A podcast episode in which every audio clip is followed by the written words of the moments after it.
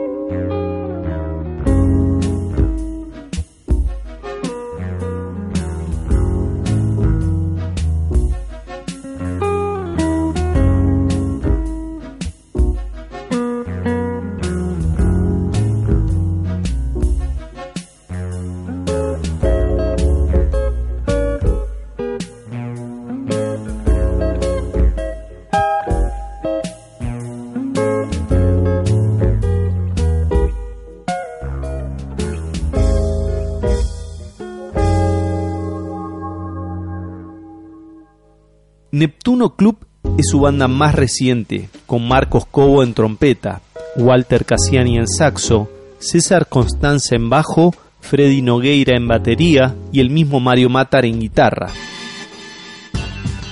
Neptuno Club surgió una idea muy copada que yo tenía en aquel momento, el año 96, que era de tocar con una trompeta. Y lo conocí el maestro Marcos Cobo, que me dio bola. Entonces empezamos a hacer cosas muy modernas con trompeta y guitarra, donde no hacía falta ser virtuoso para hacer jazz, solamente tener buen gusto. Empezamos a grabar y nos fue bien, entonces armamos una banda de cinco músicos con Walter Casiani, César Constanza, Freddy Noguera. Y la fuimos mechando dentro de todo lo que era la Argentina de esa época. Las ganas de grabar todo eso eran muy grandes. Hicimos recitales muy lindos, la patronal de telonero de Pedro Hernán. Hacían Acid Jazz.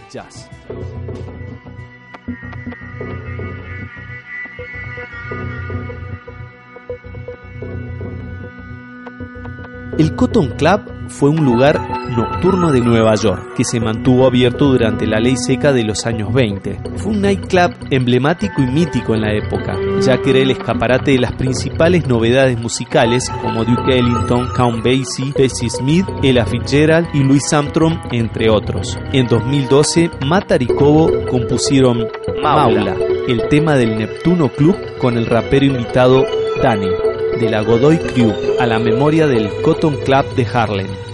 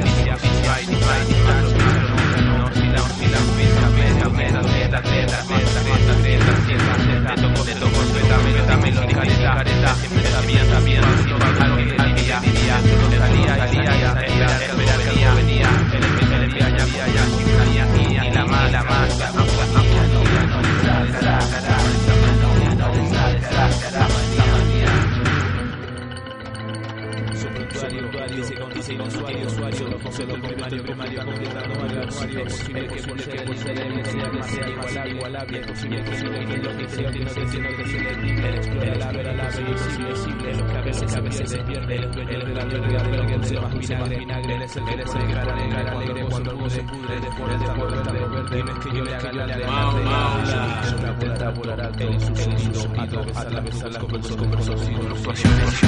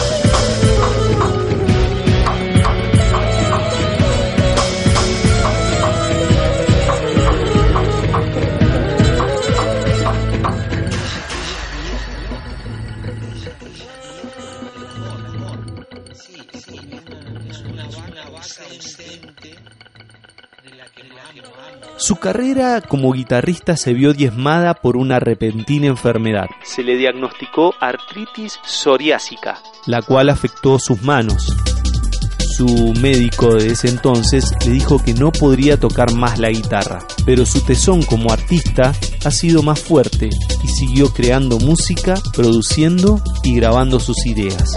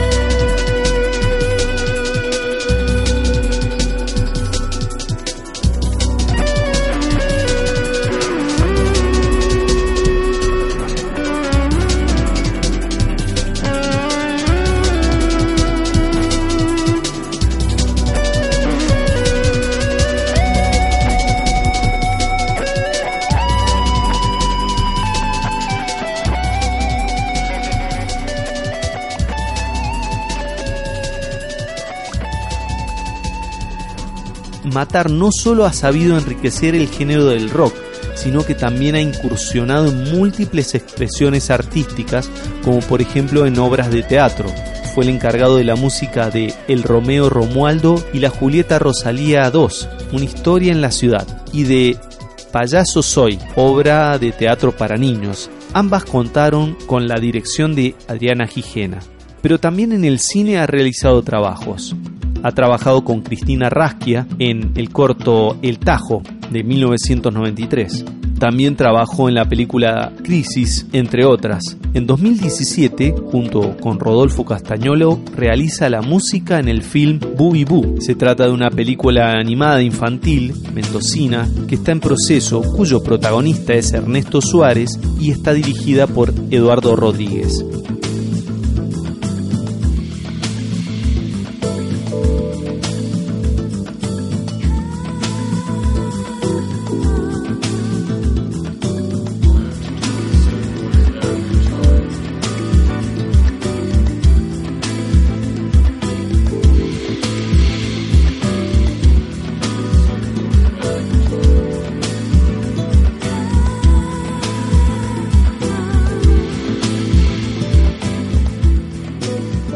Entre los galardones que ha recogido en su extensa carrera, algunos han sido el reconocimiento en el Premio Los Andes 94, también por el Instituto Fabián Calle, además del Premio Escenario del Diario 1, se suman también el galardón David Blanco como hacedor de vendimia, así también la Asociación de Músicos de Mendoza le pusieron a una sala su nombre. En 2010 fue distinguido como Ciudadano Ilustre de Godoy Cruz.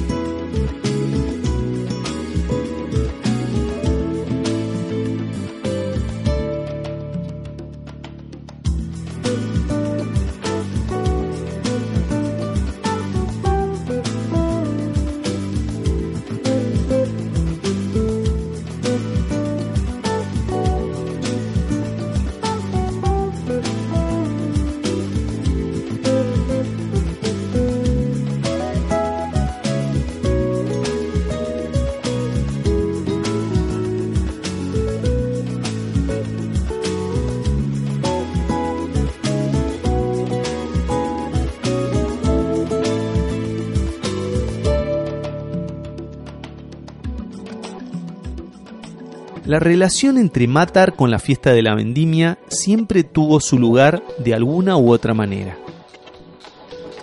El músico siempre era convocado a participar con sus composiciones dentro del acto de la fiesta mayor de los mendocinos.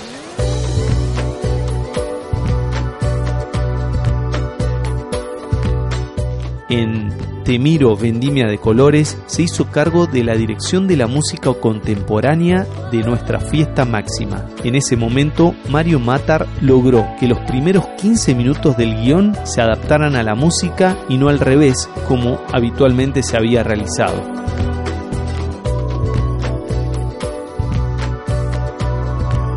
Cueca Wari es una cueca en formato chill out esta versión cuenta con la participación de Jorge Crombas en charango.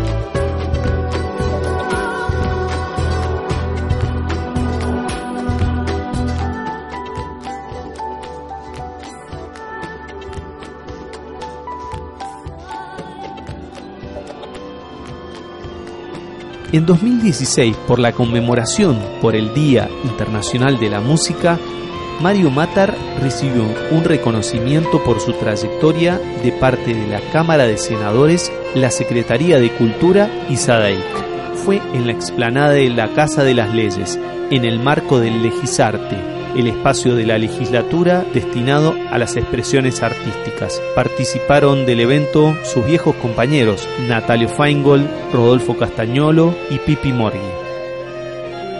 Escuchamos un fragmento de este homenaje del Día de la Música en el Legisarte, en la legislatura de Mendoza.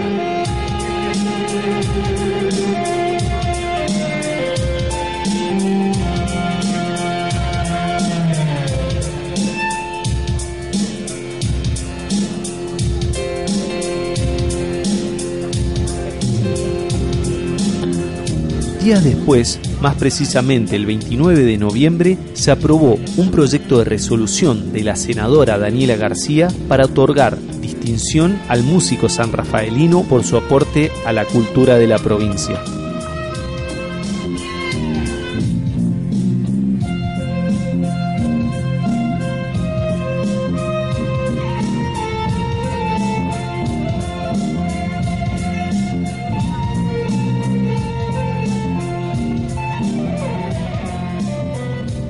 Matar siempre hizo escuela en Mendoza.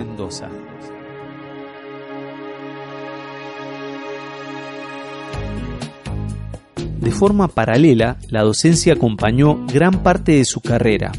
Nadie le decía Yo tenía, tengo muchos guitarristas que di clase que son famosos, pero eso no me interesa, porque yo no les enseñé a tocar. Ellos tienen un talento tremendo de nacimiento. Yo los ayudaba a no perder tiempo, por ejemplo. Desde 1986 enseñó su técnica y conocimientos a decenas de personas. Cuando vine a Estados Unidos tuve mucha chapa, porque ellos mismos me lo dijeron. Aquí en Mendoza hay dos chapas, dice, para los que estudian guitarra.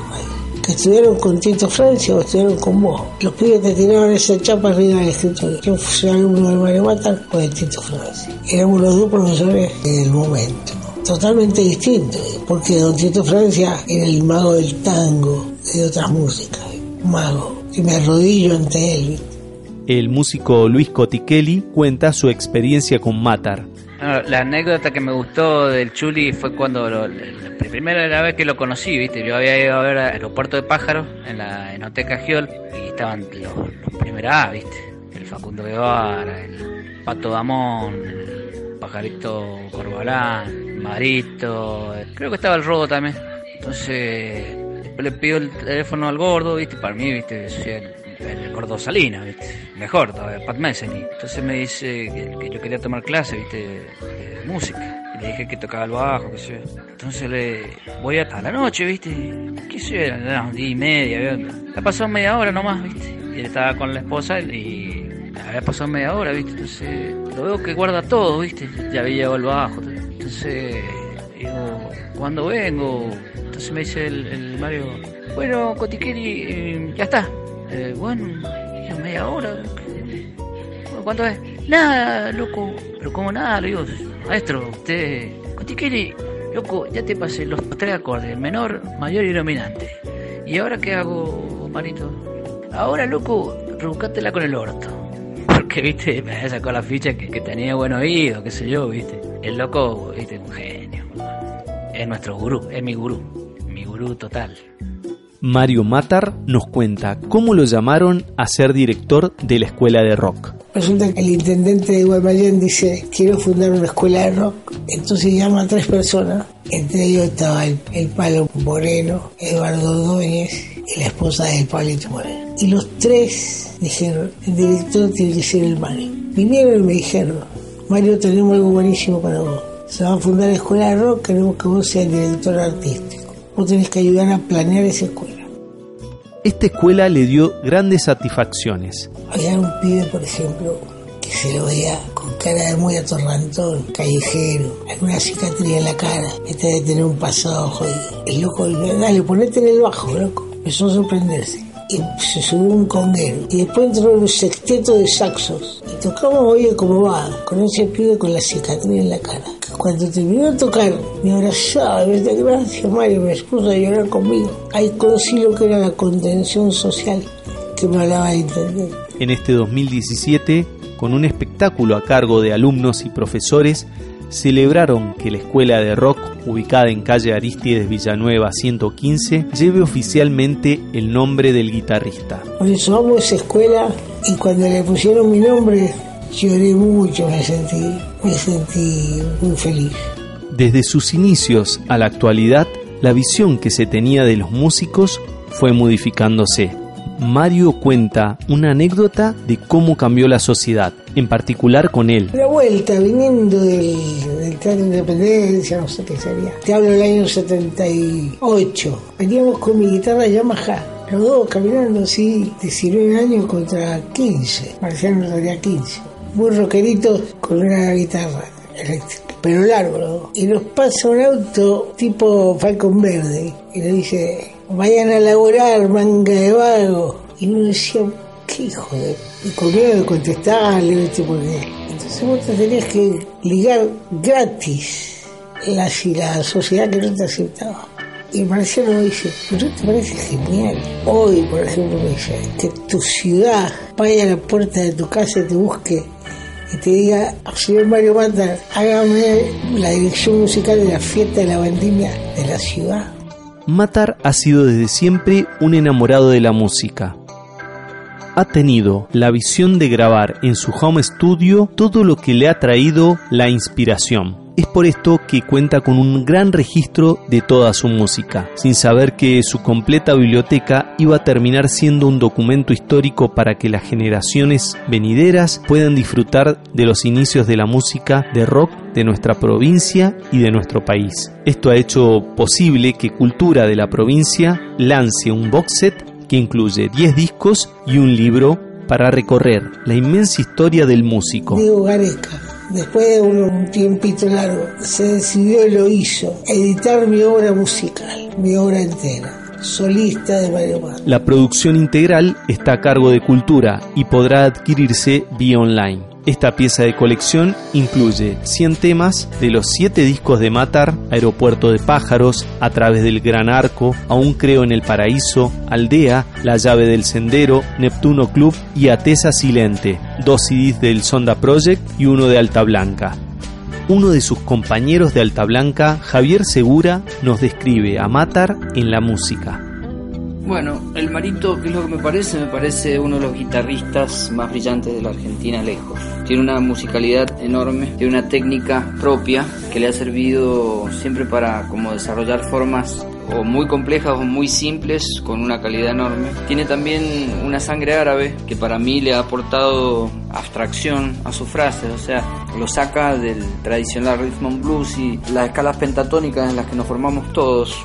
Tiene como cualidades que tienen que ver más con notas que no están dentro de esa escala. También eh, un tipo muy amplio en sus búsquedas, eso le permitió pasearse por la música popular americana, por la música progresiva, también por el jazz, un tipo que es inagotable. También, hay que decirlo, fue de alguna manera como uno de los primeros, un pionero, en utilizar la tecnología aplicada a la guitarra. Tenía una guitarra Roland, usaba sintetizador de guitarra, esto le dio todavía más amplitud. Y en cuanto a la influencia de él sobre mí, es eh, lo fundamental es que me inculcó un respeto por la calidad. Ya desde la primera vez que lo vi, me encontré con eso, ¿no? Era un referente como que me marcó muy fuerte en ese sentido, como con la música no se jodía. Él me mostró cómo debe ser un verdadero músico. Él me dijo que tenía que estudiar, etcétera, que era importante en el momento de momento no lo logró mucho, digamos. Este, yo soy más visceral. También me parece que es un hombre de, de un gran corazón y que lo quiero un montón. Para mí es un referente obligado de nuestra cultura. Para la despedida, Mario nos hace una reflexión de lo que ha sido su vida. Por eso te quiero cerrar todo estos hermosos momentos de charla con una cosa. Mi cuñado me cuenta hace poco, Marito, cuando vos tenías 20 años, yo te pregunté una cosa y salí espantada. Yo te pregunté, ¿qué vas a hacer, Mario? Dejaste la ingeniería electrónica, ¿qué vas a hacer? Y digo, Alejandra, he decidido, quiero ser un guitarrista con mi propio estilo y jugármela por hacer mi propia música. Creo que eso es lo que quiero jugármela. Entonces ahora, a un paso de editar mi obra, puedo contarles esa sensación de decir, este pendejo si no me mintió, luchó por lo que él creía por su meta. Y la conclusión final, ustedes, si estuvo bien o estuvo mal. Pero el gordito cumplió con el bien y cerró el círculo, y cerró el círculo. El colorín colorado. Esto fue Inoxidables. Este programa es una producción de Radio Legislatura y cuenta con la coproducción de Fabián Cabrera. También podés descargar todos nuestros episodios en el podcast de Inoxidables desde ivox.com. Búscanos en radiolegislatura.ivox.com. Aquí finaliza Inoxidables. Artistas con temple de acero. Te recordamos que si querés volver a escuchar la repetición de este programa, podés hacerlo el próximo domingo a partir de las 18 horas. Quédate en sintonía. El jueves a las 14 horas seguimos recorriendo los inoxidables de la música.